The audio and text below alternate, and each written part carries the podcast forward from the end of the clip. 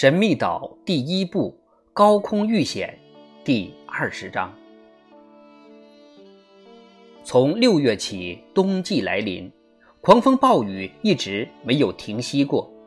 但在花岗岩宫里，主人们丝毫感觉不到外面恶劣天气的肆虐。史密斯担心壁炉那里的炼铁炉和炉灶受损，事先已经采取了安全防范措施。六月里，众人只是干些杂活，没有外出打猎或钓鱼，因为仓库里已经储存了足够的食物。水手闲暇时做了一些木质纤维套索，放在养兔场那儿，不时的有兔子落入圈套，只要取回来腌制或熏制即可。冬衣的问题也提到日程上来了，他们身上穿的。仍然是从地球上坠落到岛上时的那些衣服，虽然既保暖又耐穿，但毕竟也得考虑换一换了，因为一直忙于紧迫事情，比如住房问题、食物问题，所以更换衣服的问题就没有顾得上。史密斯也在为此犯愁，但今冬看来只好先将就熬一熬了。上次去富兰克林山时，看见过岩羊。待天气暖和了，去捕杀一些。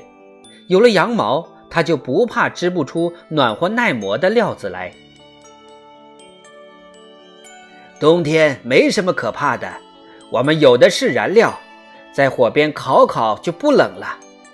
水手并不为冬衣问题发愁，乐观地说：“再说这儿的纬度也不太高。”大概与西班牙差不多，冬天不至于太冷的。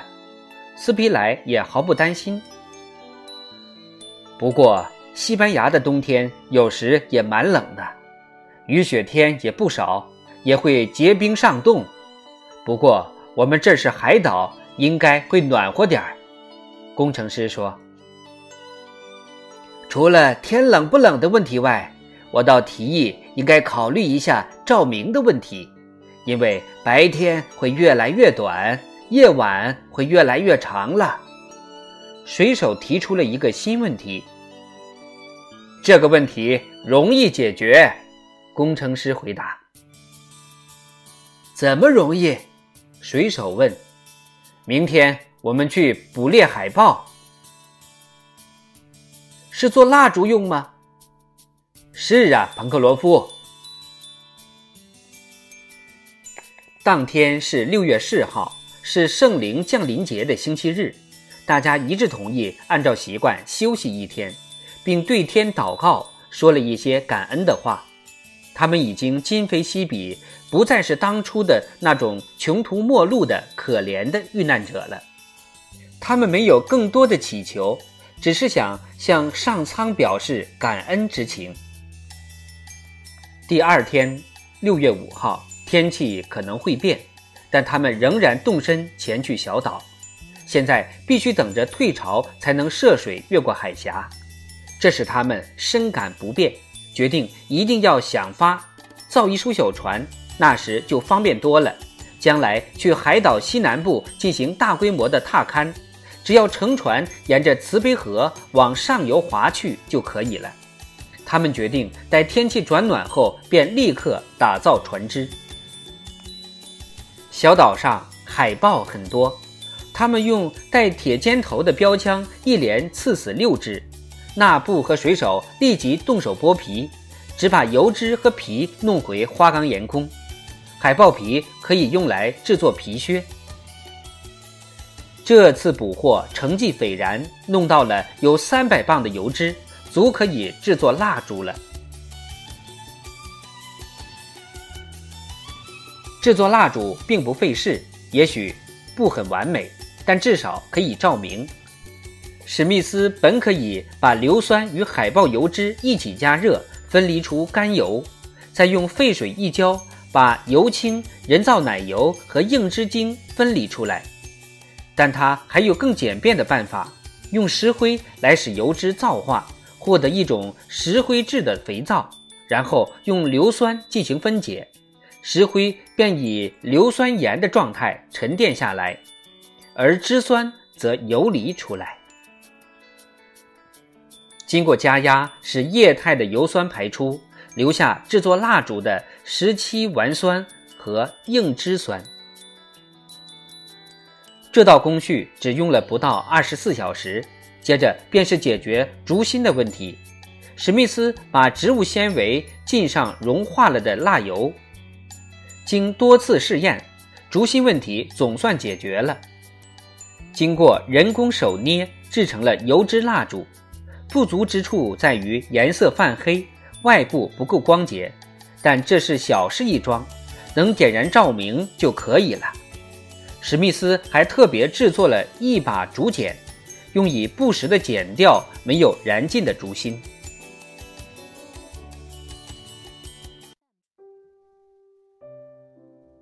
在整整一个月的时间里，新屋主人们把粗糙的工具进行了加工。使之变得精致好用了，而且又新添置了一些工具。除此而外，还打制了剪刀，解决了理发的问题。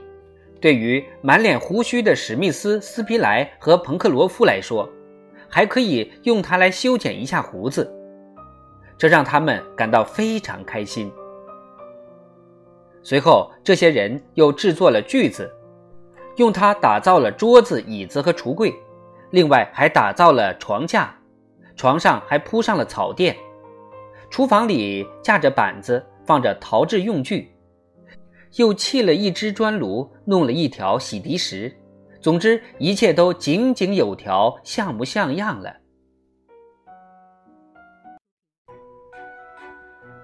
由于爆破后产生了瀑布，必须造两座桥，一座架在眺望岗上。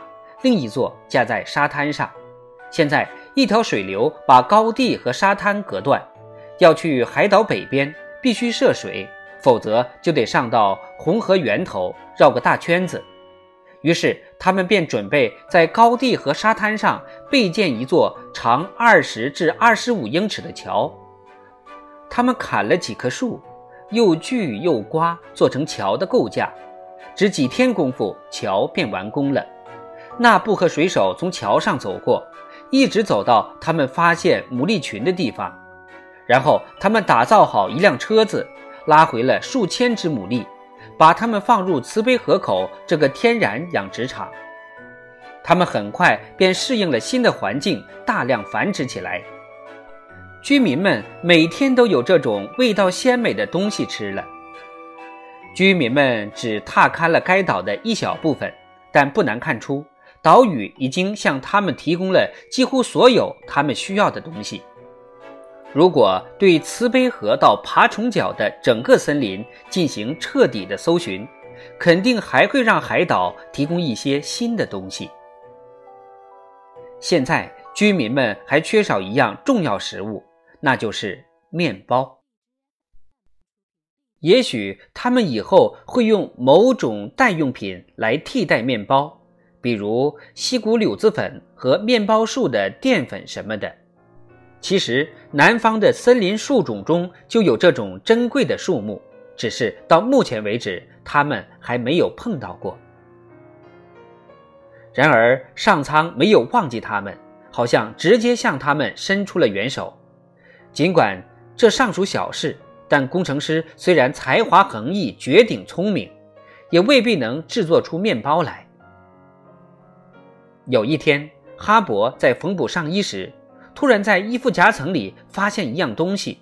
他小心翼翼地把它弄了出来，兴奋地大声嚷道：“史密斯先生，一颗麦粒！”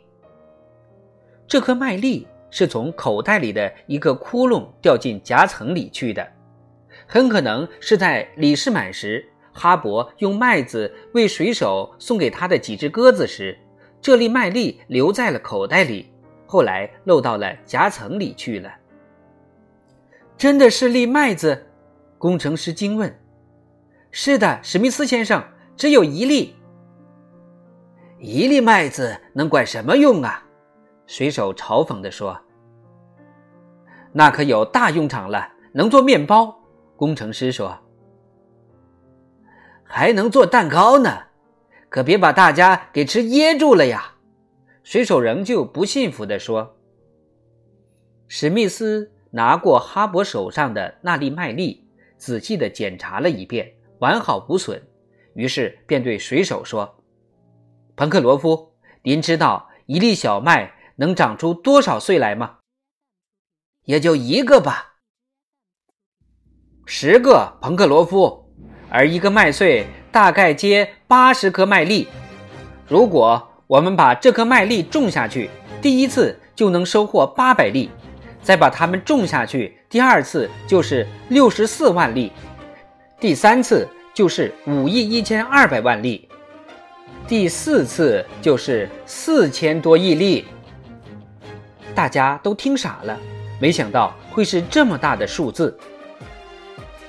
四千亿粒麦子就是三百多万斗。如果我们在这个纬度上一年收获两季，两年后这个数字就成为现实了。工程师继续在描绘着美好的前景。所以，哈勃，你的发现意义十分重大。朋友们，大家切莫忘记，在我们今天所处的环境之下，一切都能为我所用。听工程师这么一说，大家异常兴奋。彭克罗夫第一个欢呼起来：“我们会记住你所说的，史密斯先生。如果我能找到能长出三十万粒籽儿的烟草籽儿的话，我向您保证，我是绝对不会把它扔掉的。”我们应该赶快把这颗麦粒种下去，哈勃说。“是的。”记者接着说道，“必须加倍小心，因为它是我们的希望。”但愿它能很快的发芽，水手大声说：“它会很快发芽的。”工程师也说：“这一天是六月二十号，播种这唯一的一颗弥足珍贵的麦粒，正是时候。大家起先想把它种在坛子里，但觉得不妥，便决定还是种在地里，任凭大自然的安排。”